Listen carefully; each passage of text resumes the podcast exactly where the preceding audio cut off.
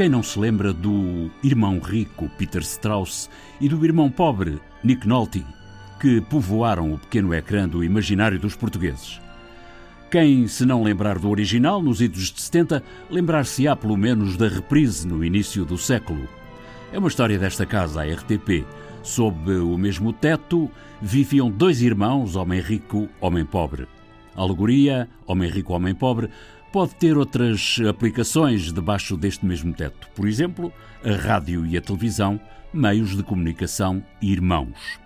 Sob este teto da RTP, o meio rádio terá um quarto do investimento do meio irmão TV. Um investimento que ainda não recuperou da austeridade.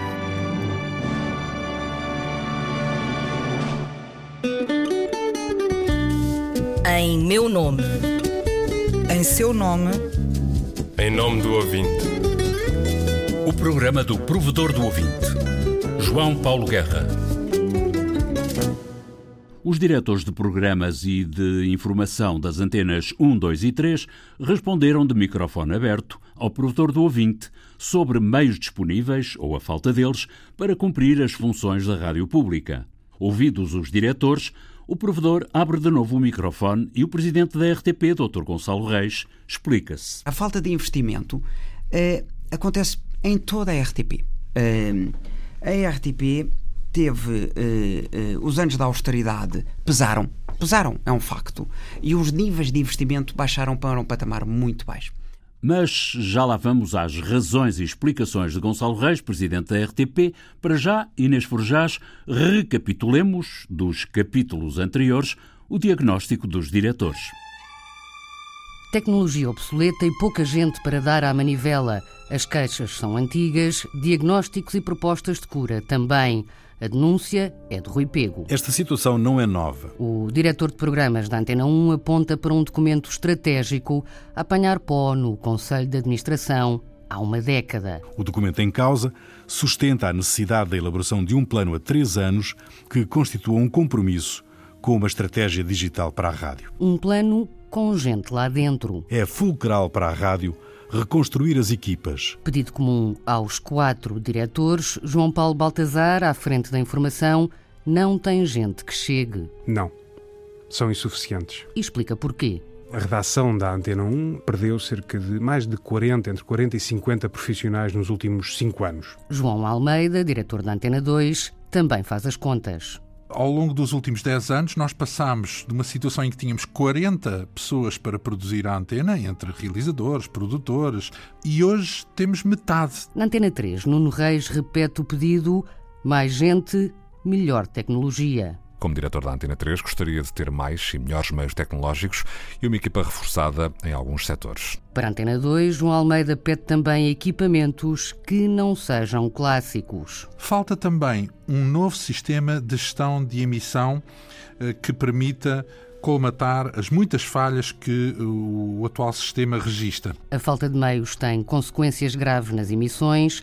O diretor de informação, João Paulo Baltazar, dá um exemplo. Quando um jornalista está numa situação de emergência que quer relatar e não tem os meios para poder comunicar com a redação e com os ouvintes, com a antena, a informação não flui. Portanto, isso é um caso grave. E em casa onde não há pão, todos ralham com razão.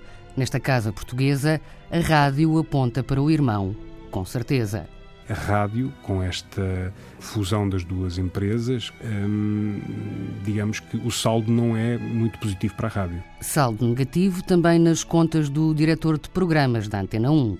O saldo da fusão poderia ser francamente positivo se a integração tivesse sido equilibrada e a repartição dos esforços financeiros justa.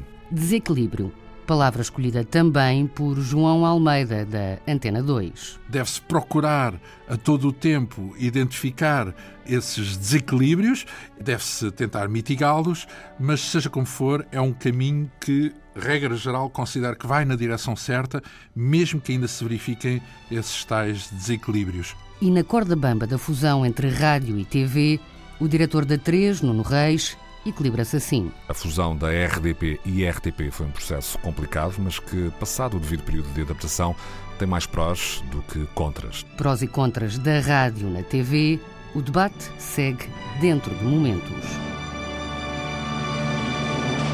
O que pode ser mais delicado na empresa RTP serão alusões dos diretores à integração dos meios rádio e TV com eventuais desequilíbrios, diferenças de tratamento, até mesmo desvalorização do meio rádio.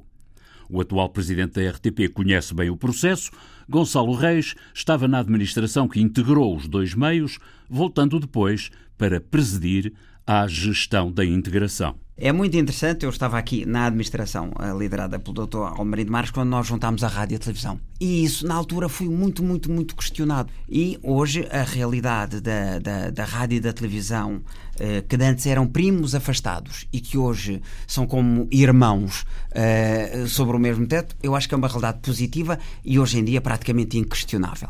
A verdade é que, no inquérito do provedor, o diretor da Antena 1 e o diretor da Informação questionaram e o diretor da Antena 2 também identificou desequilíbrios. O presidente da RTP rebate, lançando a alegoria da fraternidade entre os dois meios e põe os dados dos relatórios e contas em cima da mesa. A RTP como um todo, desde 2004, foi quando juntámos a rádio e a televisão, neste estúdio da Marcelo Gomes da Costa. E quando houve também o, Euro 2004, porque são digamos, eh, eventos que propiciam eh, uma, uma, certa política de investimentos. Desde 2004 nós não temos um programa estruturado de investimento. Forte, eh, sério, integrado. Uh, e, portanto, já passaram 14 anos, 13, 14 anos, e, portanto, nós sabemos das necessidades. Aquilo que os diretores dizem é correto neste sentido de que os diagnósticos estão feitos, nós agora temos é que ter os meios. Para o presidente da RTP, houve uma sombra que pairou sobre o investimento e o crescimento em Portugal, chamou-se austeridade. Os anos da austeridade pesaram, pesaram, é um facto. E os níveis de investimento baixaram para um patamar muito baixo. A RTP, num, como um todo, estava a fazer investimentos globais de 3 milhões de euros, o que é manifestamente pouco.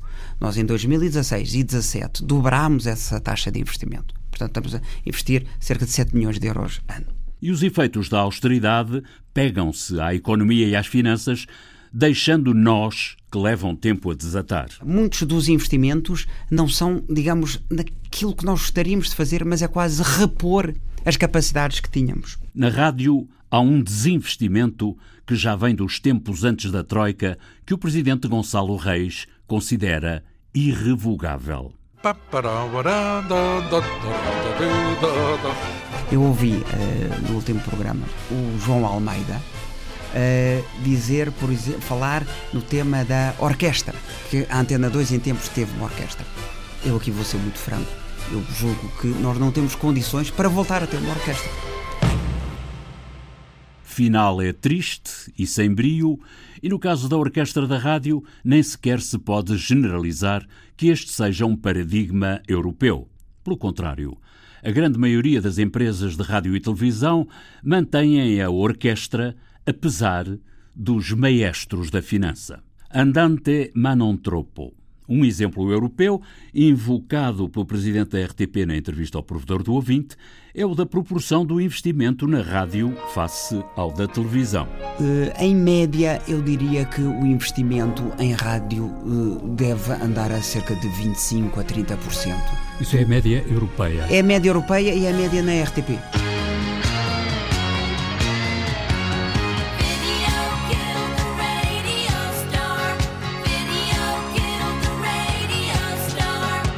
Grande questão é que, como herança da austeridade, a RTP tem feito, sobretudo, investimento de reposição, diz o Presidente. Mas Gonçalo Reis reconhece que, entre as reivindicações dos diretores da rádio pública, a rede de distribuição é a primeira das prioridades. E é, simultaneamente, a queixa mais persistente dos ouvintes ao provedor. É absolutamente prioridade. Deixe-me dizer aquilo que o, que o João Paulo Guerra está, no fundo, a dizer, faz todo sentido. Ou seja, é uma crítica, mas é quase que uma boa crítica. No fundo, é gente, é público, são cidadãos que nos querem ouvir e que querem ouvir cada vez melhor. Uh, nós levamos o tema da distribuição muito a sério porque a universalidade é uma pedra basilar do serviço público. Nós investimos na TDT, levando mais canais, uh, RTP3 e RTP Memória, à TDT e batemos-nos, e logo que seja possível, queremos colocar os canais de rádio na TDT. Aqui chegados, o provedor colocou uma questão concreta ao presidente da RTP. Suponhamos que o presidente da RTP tem uma verba determinada disponível para investir e tem duas propostas em cima da mesa: a compra de uma câmara de televisão de última geração ou a regeneração da rede de emissores FM da rádio. A verba só dá para uma proposta, qual escolhia? Nós aí, numa situação dessas, vamos olhar para a, o meio que está mais afetado no, no, no ponto atual e aquele onde o investimento terá mais impacto. Portanto, é caso a caso, ou seja, nós não temos, isto não é por régua e esquadro, nós não temos os critérios pré-definidos e, portanto, nós balanceamos as coisas. E não só balanceamos entre rádio e televisão, como temos que balancear entre antenas nacionais e internacionais, entre centros regionais Porto, Lisboa, Açores, Madeira. Portanto, o jogo da RTP é sempre um jogo de equilíbrios. Neste jogo de equilíbrios entra também o mais novo rebento da família, o online.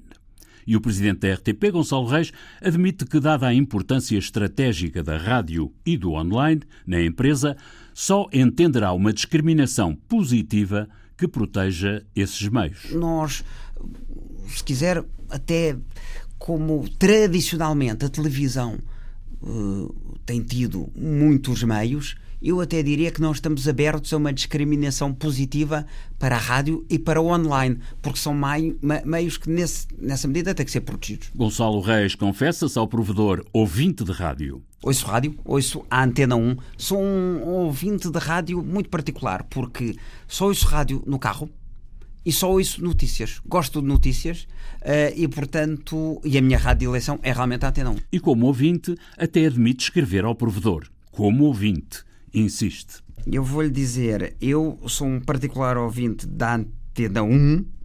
Eh, eu gosto muito de informação, gosto muito de comentário. Acho que nós temos cada vez melhor comentário. Começou agora o Senda Santos, há uma série de programas de debate, de confronto, uh, que, que acho que são muito interessantes na, na, na nossa rádio. Eu, como ouvinte, mas aqui estou a falar como ouvinte, eu gostava que a Antena 1 tivesse mais informação, até porque nós temos excelente informação. Mas atenção, estou a falar como ouvinte. O provedor do ouvinte tem também a função de contribuir para uma cultura de autocrítica e de prevenção de eventuais atitudes corporativas na empresa pública de rádio e de televisão, e foi assim que os diretores de programas e de informação das antenas 1, 2 e 3 responderam de microfone aberto ao provedor sobre meios disponíveis ou a falta deles para cumprir as funções da rádio pública. Ouvidos os diretores, o provedor do ouvinte abriu de novo o microfone e o presidente da RTP Dr. Gonçalo Reis explicou-se. Nós estamos empenhados. O que eu diria era que nos últimos anos realmente a RTP tem feito, sobretudo, investimentos de reposição. Uh, e, e, estamos conscientes de que, de que há, há necessidades a, a cumprir. Derby Day, marcha adotada como hino da RTP, aqui cantarolada por João Almeida e interpretada pela extinta Orquestra da Radiodifusão Portuguesa. A música do genérico do programa do provedor do ouvinte é da autoria de Rogério Charras, interpretada pela guitarrista portuguesa Marta Pereira da Costa e o contrabaixista camarunês Richard Bona. Sonorização e montagem João Carrasco, textos Inês Forjás, Viriato Teles e João Paulo Guerra. Em meu nome. Em seu nome. Em nome do ouvinte. O programa do provedor do ouvinte. João Paulo Guerra.